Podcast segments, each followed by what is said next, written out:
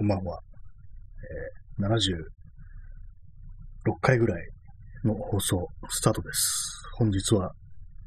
7月の23日、23時1分です。はい、えー、始まりました。まあ、今日はどう思うっていうね、タイトルをつけたんですけども、まあ、どうもこうもって感じですよね。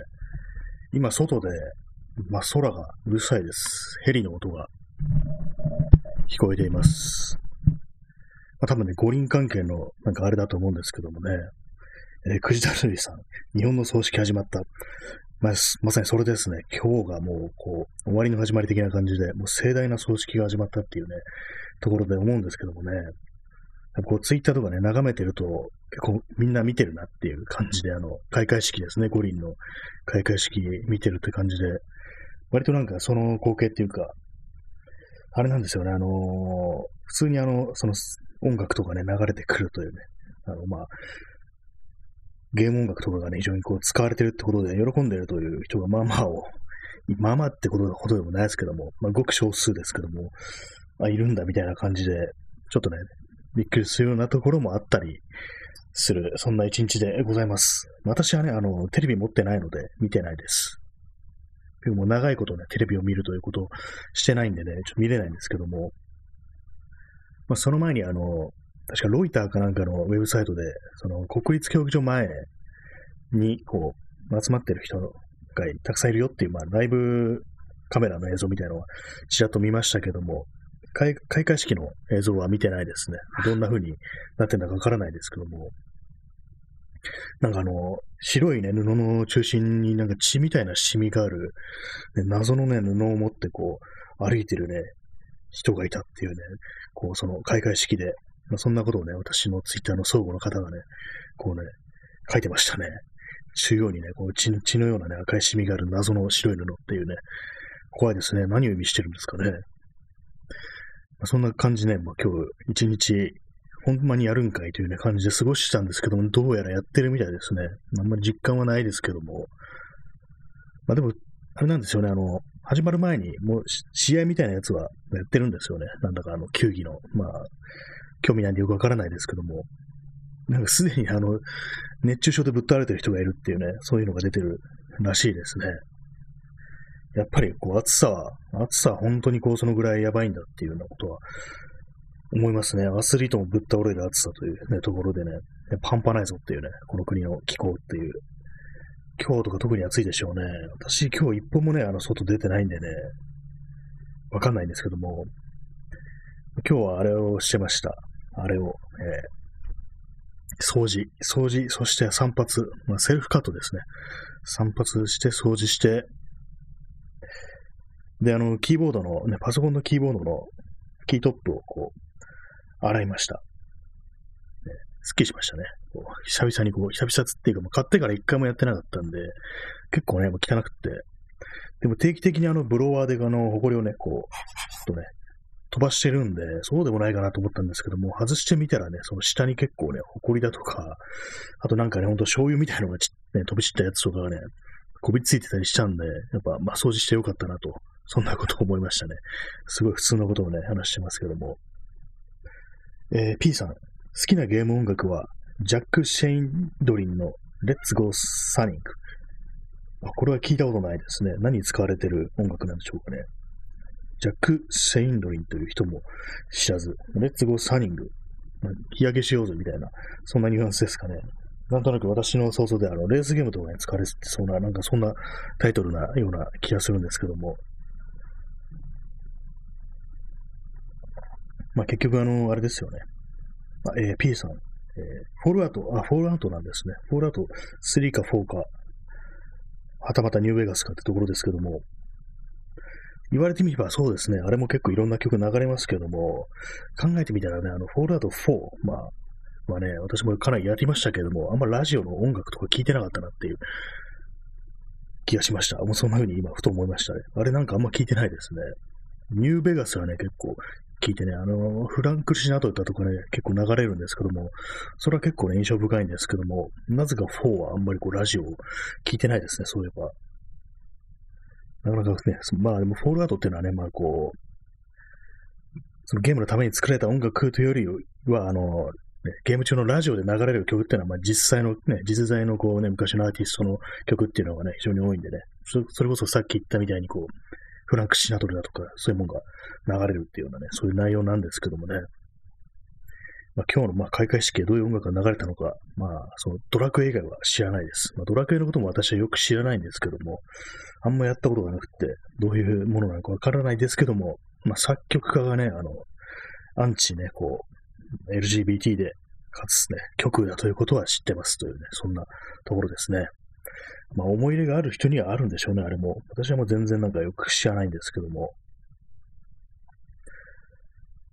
結局まあね、何をやったのか、まあ、その音楽が流れたというと、あとまあ謎のね、なんか白い布に赤い血のシミがある布をね、こう、持ってる人が歩いたぐらいのことはしかね、知らないんですけども、何をやったんですかね。結局なんか今話題のね、なんか人の演出だとか、まあ音楽だとか、そういうものが流れたのかどうなのか、ちょっとね、全然わからないですけどもね。なんか本当になんかこう毎日毎日いろんなことが起きてて、なんかね、こう、ど、どこをね、どう見ていけばいいかみたいなことを思ってしまうんですけども、で、まあちょっとね、またこれもし返す感じになりますけども、あの、ボーンミュージシャンのあのね、昔のインタビューどの後ので、そのまあ原点っていうか、その実際にこう、当時の雑誌、掲載された雑誌の紙面というものがね、こう、まあ、期間限定でこう、それをね、どっかの、まあ、ライターの人がね、こう、ブログに公開してるっていうのがあったんで、まあ、読んだんですけども、で、まあ、そのね、方からすると、それを読むとね、全然印象が違うと。まあ、前にアップされていた、ね、こう、資料は、まあ、意図的に編集されていて、もう誘導されているというような感じのことをね、書いてるんですけども、私はまあ全部一応読んだんですけども、印象がそんな変わらないですね。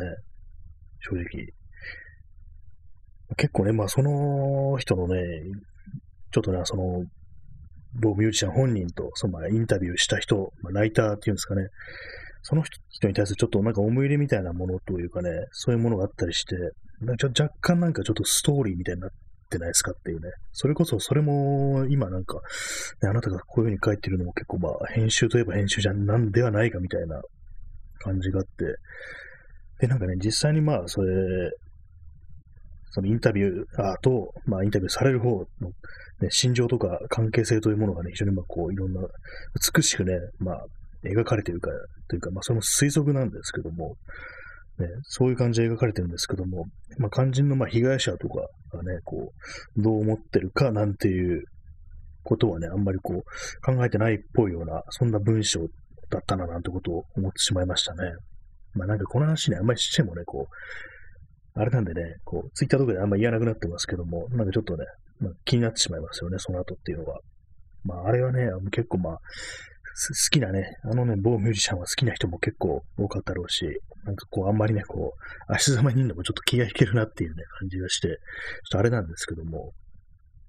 でまあ私ももう別にね、直接の被害者ではないとかね、まあ、間接的な被害者っていうわけでもないんでね、あんまボロクソ言うとね、なんかそう、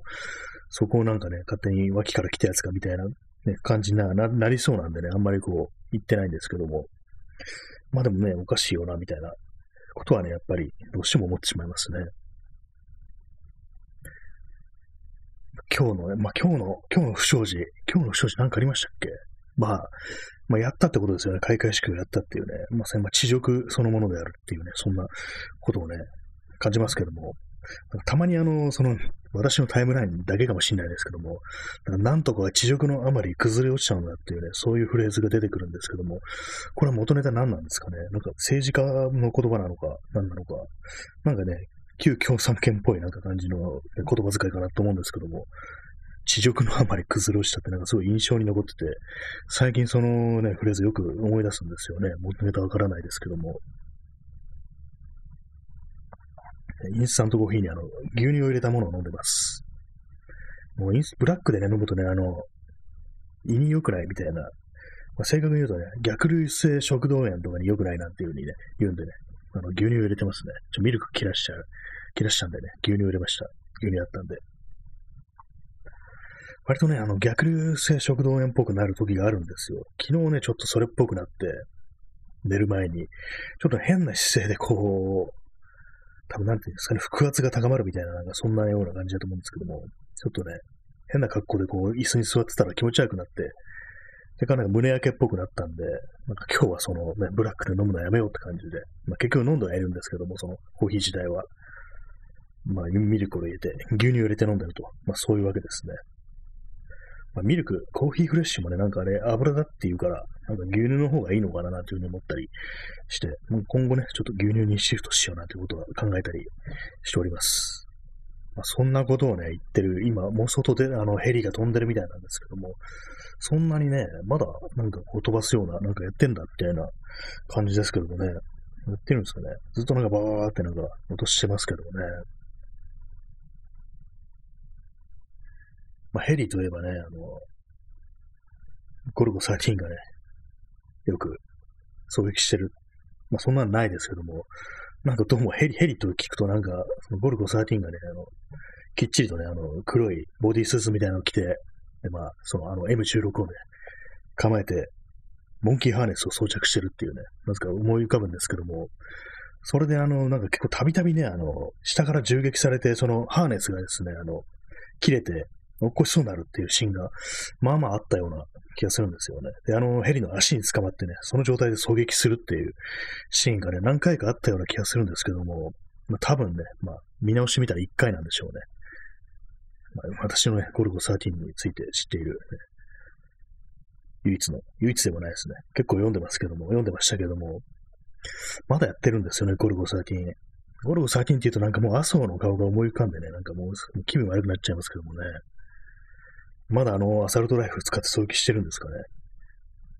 まあ、どうでもいいんですけどもね、そんな。前にも話しましたけどもね、まあ、ゴルゴ13よくね、あの、笑ったことは一回しかないなんていううに言われてますけどもね、私見る限りあの、連載の初期の頃はね、結構笑ってるシーンがあると思うんですよ。ただ声に出してないだけで、顔は明らかにこれ笑ってるでしょっていうようなのが何個もかね、ありましたね。これまあ、この話2回目ですけどもね、あの、どっか、どっかね、あの、南アフリカだったかどっかのに行ってこう、で、まあ、それ現地の少年と一緒に行動することになって、確かに乗ってるね、飛行機が落ちると、落ちたとか、なんかそんな感じで、まあ、そうね、乾ききった大地でこう、サバイバルすることになるんですけども、で、まあ、ゴルゴルがね、こう、いろいろサバイバルのテクニックを駆使してるのを見て、で同行してる少年、少年が、あの、あなたは素晴らしい人ですっていうふうに言うんですけども、それに対してニカってね、こう、微笑むシーンがあるんですよ。まあ、ただ声はないんでね、まあ、正確にあの表情が笑ってるのかどうなのかっていうのはちょっとね、作者でもない限り断言はできないんですけども、私はね、本当に、歯が一生って感じでね、こう、歯を見せて笑ってるように見えるんですよね。まあ、それだけですね。確かゴルゴって子供いましたよね。そういえば思い出したんですけども。なんかそれも勝手になんかあの、ね、娼婦、娼婦っていうかね、まあそういうね、職業の人がこう、子供が欲しくてね、ゴルゴに薬持って、なんかこう前後不覚になってるところを無理やりなんかやって、こうね、まあ小種をっていうね、で、まあそれ妊娠したみたいな話がね、あった。そんな記憶があるんですよね。でもそのね、生まれたね、その子供にゴルゴが対面してたような気がするんですけども、結局ね、何もこうせずに、ね、立ち去ってたっていうね、そんなね、こう、記憶があります。ただそれだけですね。決してね、まあなんかあの、なんでなんでこのゴルゴの話が出たかというと、やっぱりね、こう、オリンピックの開会式ってことでね、まあいろんなね、こう要人が来日しますけども、そこからどうしてもね、なんかどうも狙撃っていうね、こう、ね、言葉浮か浮か、思い浮かんでくるってね、浮かび上がってくるっていう感じでね、なんかそんなことを思ってしまったんですけども、前にね、あの、私がよく聞いてるあの、ね、佐久間由美子さんと、まあ、若林圭さんというね、まあ、この人のね、ポッドキャストで、なんかあの、まあ、副会長ですね、あの、IOC の副会長のコーツっていう人間がこう、来日するって話をしてて、もう、来日して、あれをね、こう、狙撃するっていうクラウドファンディングだったら俺5万ぐらい出すよっていうふうに言ってた回があってね、それ大変面白かったんですけども、なんかどうもね、こう、バッハとかね、そういう、その文字、3文字見ると、定期的に思い出しますね。みんなでこう、クラウドファンディングして狙撃してもらうっていうね。まあ、こんなこと言ってはいけないんですけどもね。もうこれテロリズムについて語るというね。まあ、放送なんでね、平気で口に出しますけどもね。えー、くじだどりさん、アンチマテリアルライフルで。そうですね、そのぐらいで言ってほしいですよね。本当にこう、ね、対物狙撃銃っていう、まあ、本来だったらあのね、装甲車とかに向かって使うようなね、クソでかいライフルでもってね、狙撃するっていう、まあ、おそらくね、真っ二つになると、まあ、そんな感じだと思うんですよ。確かね、なんか戦、結構ね、あの、まあ、まあ、ちょっと生々しいっていうか、まあ、最近のね、話であれなんですけども、あの、イラク戦争で、私、1キロ先からアンチマテリアルライフで狙撃して、もうされた人は真っ二つになったみたいなことを聞いたことがありますね。まあ、だからなんだって話ですけども、そんなね、こう、恐ろしい話をしてどう、どうなんだって話ですけどもね。なかなかね、こう、映画とか見てると結構ね、あの、人体に向かって発射されてますよね。なんか、どうにも。あの、ランボー最後の戦場で、このアンチマテリアルライフルを持ってる、ね、こう、スナイパーが味方にいるんですけどもね、もうガンガン人間に向かって撃ちまくってましたね。で、なんか、4人ぐらい一気にこうね、こう撃ち抜いて、バラバラになるみたいなね、ほんと、ほんと一瞬でドサって感じでこうも、人間が物になってしまうなんていうね、大変凄惨な描写がありましたけども、ぱあのね、あの、ランボーね、まあ、あれは5に当たるのかな ?5 作目に当たるのかな？なんですけどもね。まあ、すごい、あれがなんか一番なんかすごいスプラッタだったななんて思いますね。こう、人殺しの描写がものすごかったっていうね、記憶があるんですけども。最新作はね、まあ、まあ、それなりに結構ね、やってましたけども、まあまああれなんですよ。結構まあ、簡単に楽にね、してやるのが早かったっていう、とどめ刺すのが早かったっていうね、そんな気がしました。まあ、それよりもあのね、ちょっと描写的にあの人身売買のね、あれがね、ちょっときつくてね、そっちの生産さってものがね、なんかすごく怖かったですね。全然こう、まあ、アクション映画だけどスカッとしない内容っていう、そんな話のね、あれでしたね。そういえばあの前にあの見たね、こう、ラストボイスカート、ブルース・ウィスのね、出てるラストボイスカートって昔のね、こうバディもののアクション映画で、最初に出てくるね、こう、まあ、相棒になる男の、まあ、恋人が、まあ、最初ね、その人にこう、ボディーガードを依頼されるんですけども、いきなりね、殺されちゃうんですよ。で、そのね、殺されちゃうその役の人がね、ハルベリーだったっていうのを、今更気づいて、あ、これ出てたんだ、みたいなことをね、思いましたね。まあ、それだけなんですけども、映画の話でした。映画ですけども、あの、アマゾンプライム、今まで入ってましたけども、解約しました。もう特に見るものがないということで、まあでもあれですね、こう、入って7本ぐらいの映画見たんで、まあ自分にしてはまあまあ見たなってことを思いましたけども、結構あれですね、ほんとほんと見たいものっていうのはそういう配信にもないし、なんならね、あの、レンタル屋にもないっていうね、ツタヤとかゲオにもね、ないっていうのが本当に最近増えてきてて、基本的に買わないと映画見れないなみたいな感じになってきましたね。自分の見たいような映画っていうのは、本当にこう、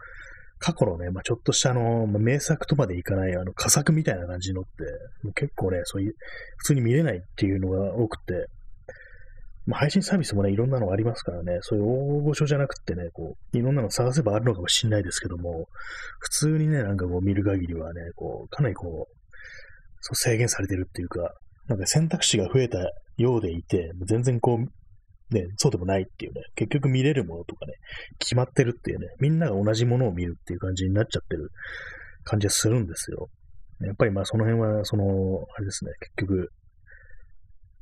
その対してね、蚊にもならんような、売れないようなっていうかね、その視聴者数がね、そこまで稼げないようなもんは、ほんとどんどん排除されていくんだよっていうね、感じなのかもしんないですけども、なんか嫌な感じですね。まあね、こう自分の人生でこう、ね、見てきた映画っていうのはね、まあそんなにね、こう、対策ばっかりではないはずですからね、いろんなまあ影響だとか受けて感動した映画なんていうのは、別にね、そんな、こう、みんなが見てるような映画でもなかったりするっていうか、すごいヒット作ばかりではないですからね、まあそういうものを見るというね、後から選択肢が奪われるというものはどうなのかなと思いますけども、はい。ね、そんな感じで、こう、まあ、オリンピックどう思うというね、そんな感じでしたね。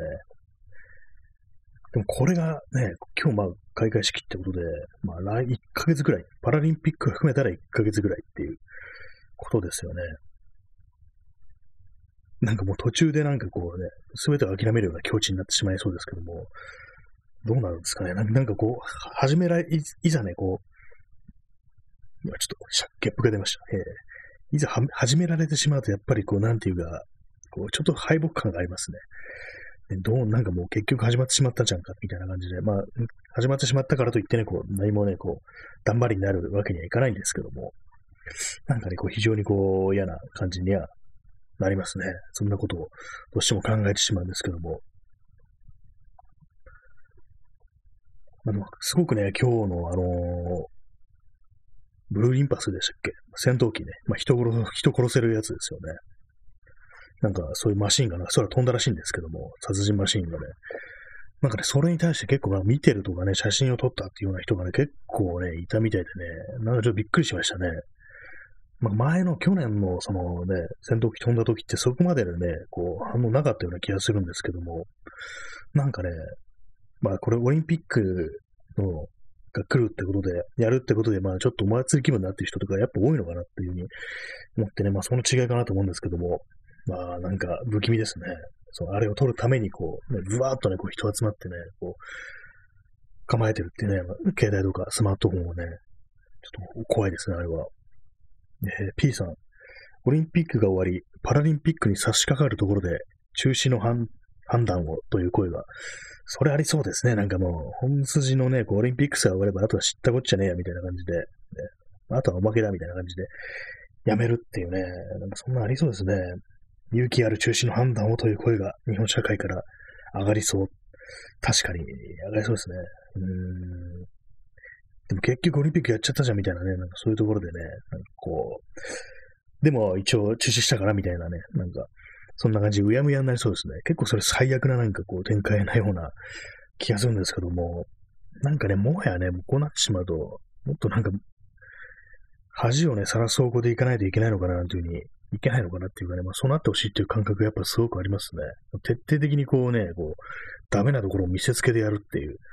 えー、そんな感じになった方がもはやいいのかなというのは思うんですけども、またあれですよね、まあ、感染者数とかがね、途中途中でね、こう、まあ、今すでに爆上がりしてますけども、その関係でもう、ちょっとこれ以上っていう感じでね、まあ、あたかも理性的な判断によって中止されたみたいな感じになりそうですけども、まあ、本当に理性的な判断があるなら、もっと前の段階でやってないよっていうね、そんなね、感じになりそうですよね。どっち、どこに転んでも、どちらに転んでも、ね、こう、最悪っていうのはね、こう免れられないっていうね、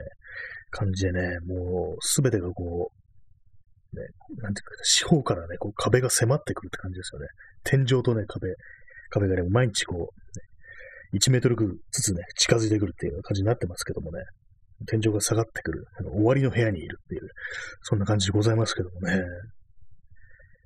とてもなんか確かにそれはまあ、すごくね、ありそうな、そんな感じがします。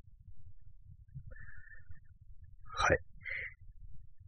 どうなんですかね、こっから先まださらに、こう、不祥事を出していくのが、どうなるのか、ね、なんかこう、難しいですね。わかんないですね、本当に。もうなもう何かね、もう、もう一層何か起きてほしいぐらいの感じで、もう正直言いますね。はい、えー、インスタントコーヒーを飲み干しました。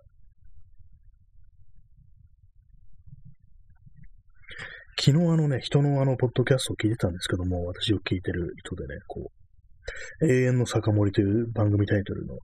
人で、これはあの、まあ、 Spotify とかで配信されてる人がいるんですけども、その人がすごいね、すごい話をしてたんですよ。なんかね、あの、お金のアンチだった時期があるっていう。アンチです。お金のアンチだった時期があって、で、まあその時は、本当になんかお金というものを、まあ例えば給料もらって、でそれをですね、まあ必要な支払いだとかをしたら、まあお金残りますよね。金を捨ててたっていうね、そういうことを言ってる人がいて、これはなんか本物っていうかね、本物のアンチを見たみたいな感じで思ったんですけども、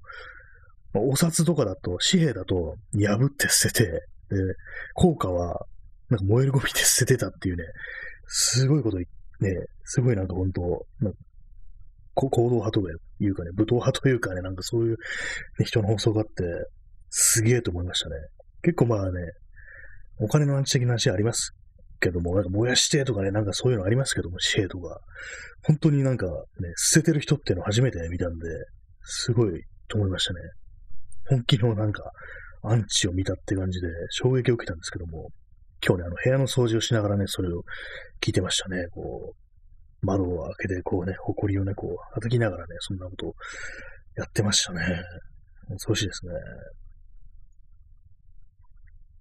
えー、P さん、そういえば、ほーら明るくなっただろう。もうほーら明るくなったろう。もうお金のアンチ。ありましたね。あの、昔のあの、昭和のね、あの、あれですよね。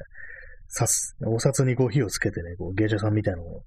ね、こうあの暗くて足元が見えないわって言ってるのを、ね、火つけて、札に火をつけてね、ほら明るくなったろっていうね、まあ、その成金ですよね。ありましたね。確かあれもお金のアンチだったのかっていうね。結構ま違う、方向性が違うね、あれなのかなって思いますけどね。あえて無駄にしていくっていうところでね。なんか怖いですよね、あの燃やしていく系のその成金って。あの、昔ね、誰だったか忘れましたけども、どっかの大企業の人がね、まあ安田生命だったかなんだかわかんないですけども、あの、ゴッホのね、こうひまわりの絵を所持していて、で、私が死ぬ時に、棺桶の中に入れて一緒に燃やしてくれっていうね、ことを言ったっていうね、まあ、非常にまあ、こう芸術に対する冒涜みたいなね、そんなようなね、ことなんですけども、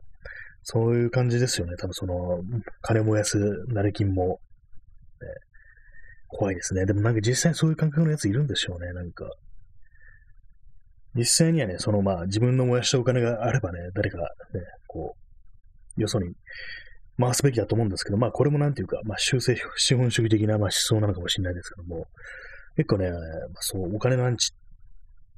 もうね、まあ気合入って、まあ、気合入ってるなとは思うんですけども、今日ね、捨てるとかになると、なんかそれをなんか使いどころがあるのではないかっていうふうに思うんですけども、でもなんていうかこう、ね、その考え方もこう、土俵に乗ってはいるようななんていうね、自分の考え方っていうのは、土俵に乗ってるようななんてことがあったりして、本当にね、根底からひっくり返すにはね、こう、そういう暴力的な行動しかありえないのかなんてことをね、ちょっと感じなくもないんですけども、やっぱり私はね、そういうふうに燃やすことに対する恐怖というのが、こう、やっぱりね、ありますね。こうまあ、そのね、あの、ポッドキャストの人もね、今ではそんなこととても考えられないっていうようなこと言ってて、ちょっとね、あの時はちょっとどうかしてたな、みたいなことを言っててね、まあ面白かったんですけども、その放送は。ね、まあそんなことがあったという話でございました。ね、まあ、皆様何を燃やしたいですかっていうね、そういう話なんですけども、国立競技場がいきなり燃えたらどうなんですかね。あれ確か木製ですよね。木製のベンチとかまあとにかく木木製だったと思うんですけども、そういうのがなんかいきなりこう炎上したらすごいインパクトでしょうね。出来上がったばっかりでこう、ね、オリンピックさあ始まるぞってところに炎上するっていうね、そんなんなったらね、ものすごいインパクトだと思うんですけども、まあ、決してあのこれやるとか言ってるわけでもなくね、やれと言ってるわけでもないんですけども、なんかふとね、思い出した。そういえば木造だったよな、なんていうふうに思って。で、まあ、このね、クソ暑さで、あの、冷暖房ついてないっていうね、まあ、安倍晋三というね、なんかちょっとおかしな人がこう提案してくれたおかげで、冷暖房っていうね、まあ、無駄なものをつけずに済んだっていう、まあ、そういういきさつがあるらしいんですけども、そうなるとね、なんかこう、自然発火するんじゃないかみたいなね、ことすら思えてきますよね。なんかちょっとしたね、あの、ガラスとかがレンズみたいなこう役割を果たしてね、こう、だんだんだんだんとね、こう、じりじりと燃えていくなんてことをね、まあ、そんなことを想像してしまいました。えー、はい。えー、私、あのね、さっきまで、そのあれですね、開会式やってる間何をしてたかというと、あの、殺し屋一を読んでましたね。久々にこう、前巻ね、こう、まあ、読み直したという感じなんですけども、だいぶ昔に読んだことがあって、何で読んでたかっていうと、あの、まあ、あれですね、あの、インターネット上のサービスですね。その本読み放題的なサービスで、まあ、あったので、久々に読んでましたけども、まあ、別に特にあれはないです。何も何も言うことはないですね。まあ、人が殺されたなっていうね、真っ二つになったなみたいなそういう感想が出てきたんですけども、なんかでもああいうの見てると本当、暴力的な気分に多少なってきますね。まあ、裏でね、こう、開会式なんていうね、こう非常にこう、邪悪なね、こう、祭典が執り行われているということを考えると、まあ、非常になんか物騒な考えっていうものがね、頭をかすめてくるっていうようなところはあるんですけども、なんかね、こう、そんな感じでこう、いかんいかんという感じでね、少し正気に戻るぞ、みたいな感じでね、この放送をやっているわけなんですけども、そんな感じでね、今日は、まあ、ある意味ね、こう、後年振り返ってね、何だったんだろうって思うな、思うような、そういう日かもしれないですね。どうなるんですかね、本当にこう、10年、20年経って、あれは一体みたいな感じでね、思うことあるのかなと思うんですけども、まあ、でもね、あの、東日本大震災10年前ですけども、まあ、全然まだ過去になってないって感じなんで、まあ、もう少し時間はかかるかなとね、30年ぐらいかかるのかもしれないですね。そういうふうに思いを振り返るには。まあ、その頃にはね、こう、文明もなくなってるかもしれないなっていうね、そんなことを思うんですけども、まあ、そんな感じで、まあ、せっせと私はね、こう、体を鍛えてね、斧をね、研いだりしようかななんていうには、まあ、一切思ってないですけども、ね、一体どうなるだろうってね、まあ、今、剣の姿勢ですね。まあ、見ると書いて剣、剣の姿勢っていうやつでね、こう、毎日過ごしてますね。まあよくわかんないですけども、まあそんな感じで、まあ本日も早口でお送りしてまいりましたけども、この辺で失礼します。それでは、さようなら。